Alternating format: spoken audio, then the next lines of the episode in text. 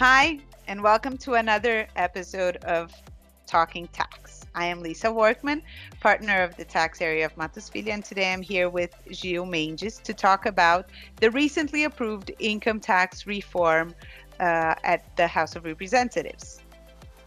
Hi, Gil. Uh, I think the first point that I would like to make is that the recently approval of the House of Representatives comes about uh, in a very turbulent context in which this project still has to be approved by the Senate, who, if changes are proposed, will then send the bill back to the House of Representatives for approval. So, considering the current scenario, uh, there's a lot of instability regarding uh, the approval or not of this project. The idea is that the companies effectively be prepared to deal with uh, its approval. So it's important to keep in mind that if these rules are effectively approved this year, then this can have effects on the companies as of next year. Uh, so after this initial alert, uh, we can dive into the most important points of the projects.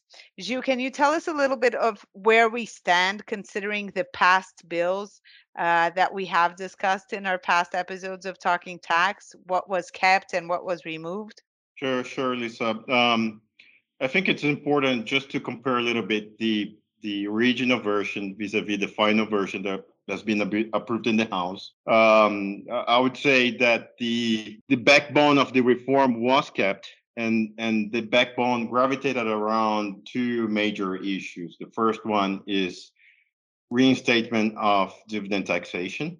Um, if approved, will become effective as from next year. And the other one is the reduction of the corporate income tax rate. Um, the first um, version of the reform that was submitted by the government to the House was perceived to be very aggressive, very business unfriendly, and, and, and was heavily criticized. Some of the items that, that were criticized were removed. Um, it is important just for you to stress to, to get to get some relief. Uh, um, uh, understand what provisions have been removed. Um, I, I, would list, uh, you know, some some of them which I think are the most important. The, the first one is the taxation of FX results um, on non-Brazilian equity investments that has been removed. The other one is the capital gain tax on the indirect sale of Brazilian assets has been removed. Um, the government proposed changes to the goodwill amortization resulting from share acquisition um, some changes to the amortization of intangible assets. Uh, the changes to the amortization of intangible assets has been preserved, but the changes to the goodwill amortization has been removed. The anti-deferral rules in respect to equity investments held by Brazilian individuals outside of Brazil has been removed.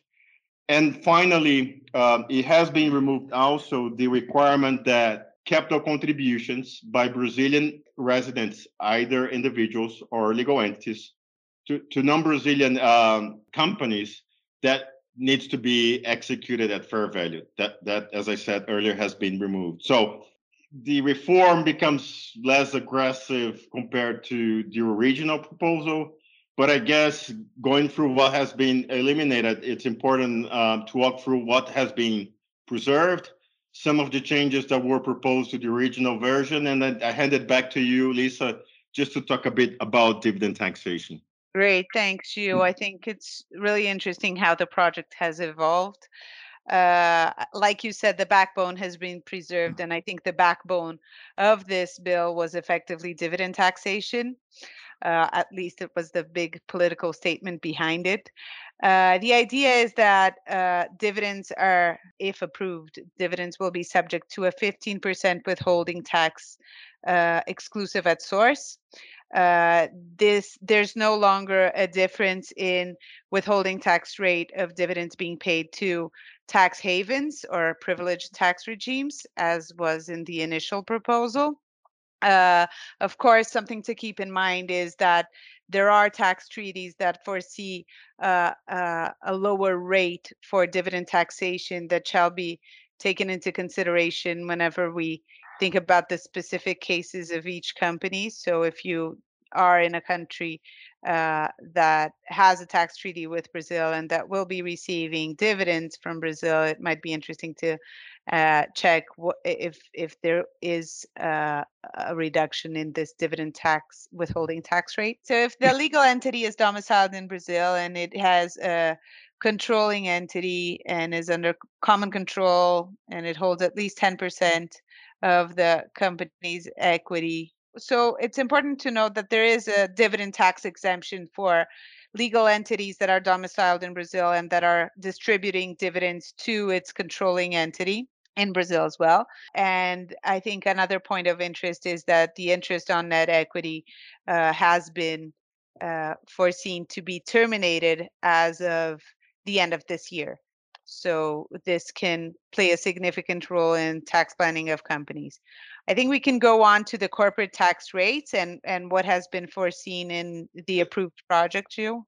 Yeah, Lisa, just to go back to the dividend um, taxation, there is one point that is very important to stress that is creating a lot of stress among taxpayers, which is if you if you have recognized um, dividends up to 2021 and and you make a distribution of that dividend in 2022, um, th- there is no guidance w- whether or not that dividend uh, will be subject to uh, dividend taxation if distributed in 2022.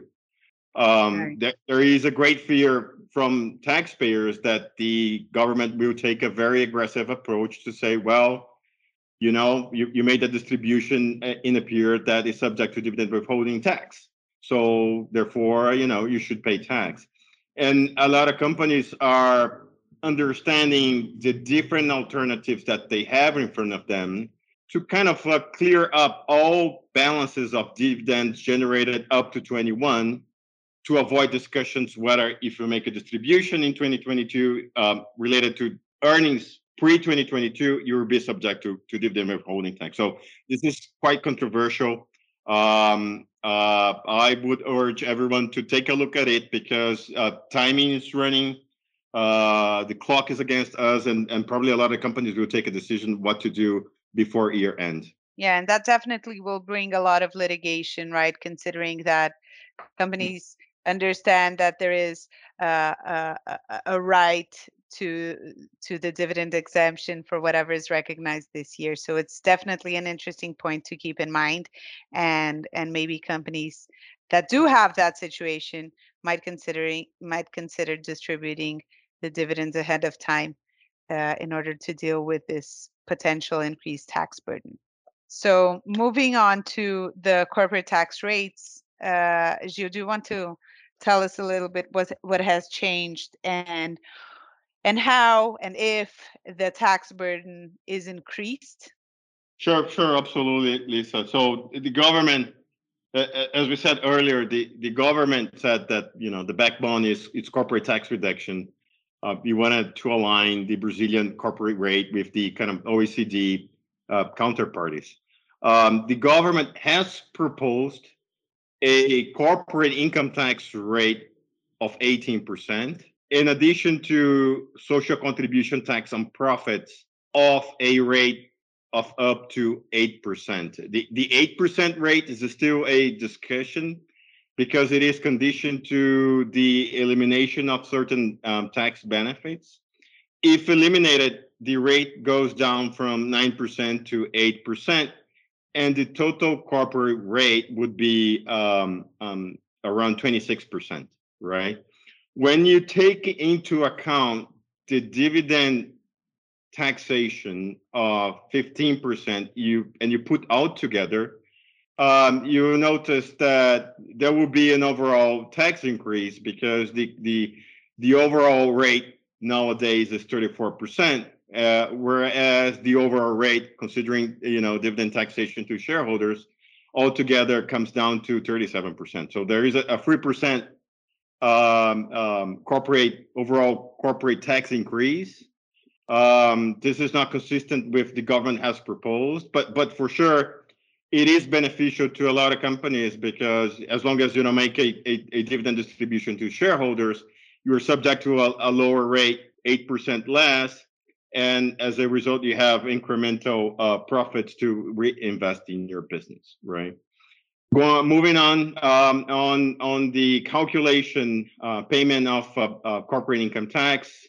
It is nowadays quarterly or annually. You you no longer have the option for annual payments, right? With with monthly advance, our companies will be required to pay income tax on a quarterly basis.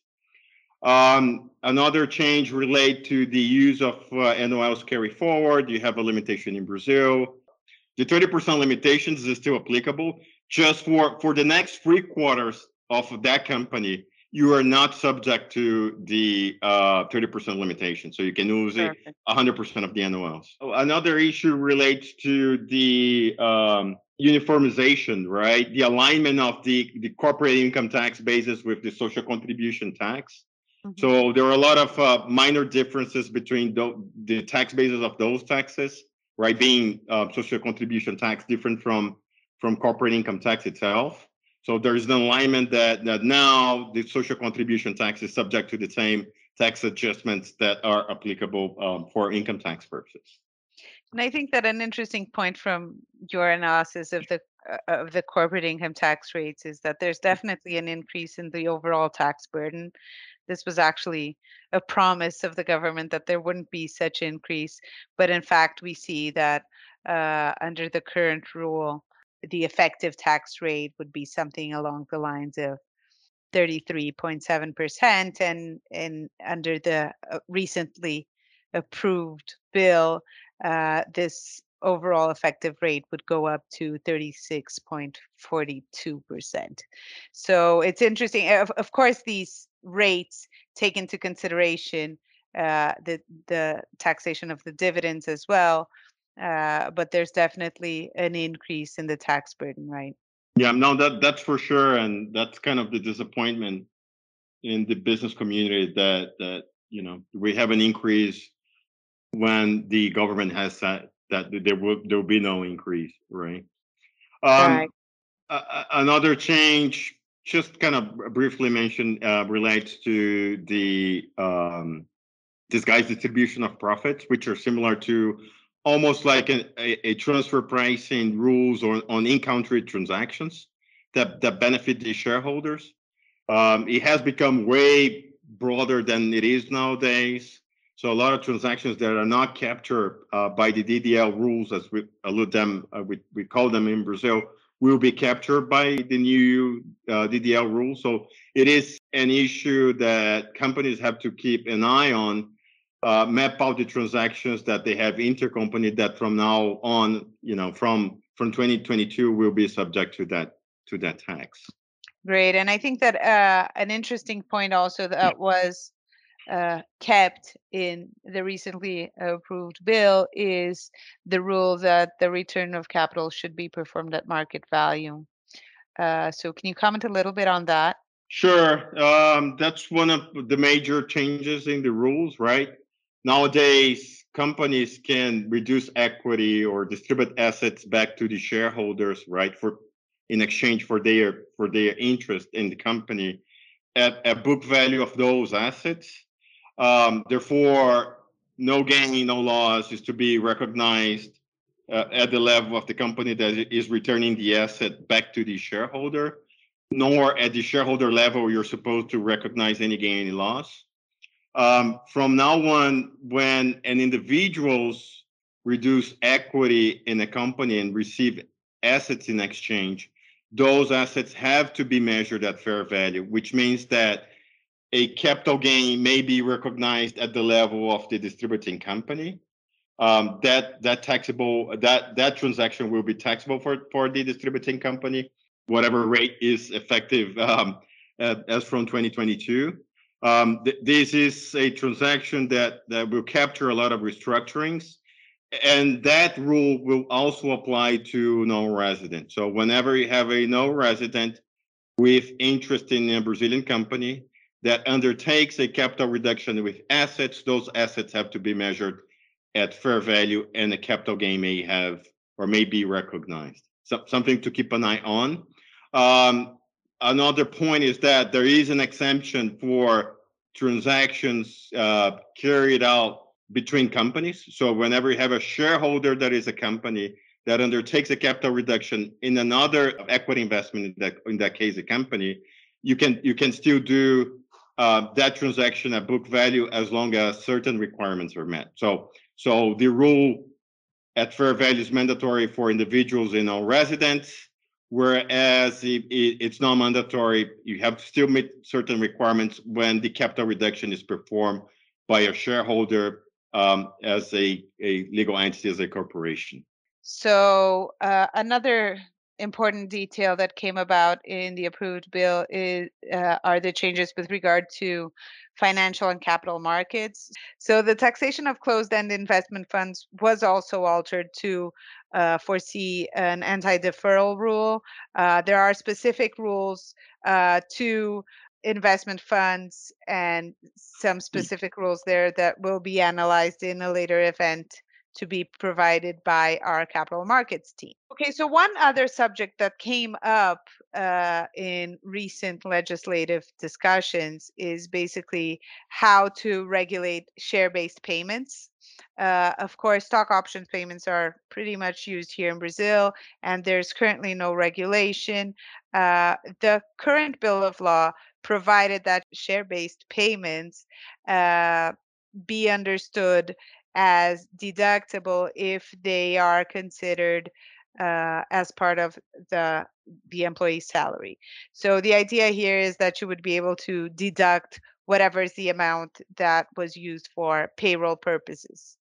Uh, this doesn't really solve the issue of stock option regulation because it's limited to this analysis of payments that uh, are treated as part of the salary, but uh, it's the beginning of a discussion. So I think these are the main highlights uh, of the recently approved bill. Uh, it. I would like to thank you all for your audience. We will continue monitoring all of the uh, next steps of the income tax reform, and please reach out to our uh, website for further information. Thank you.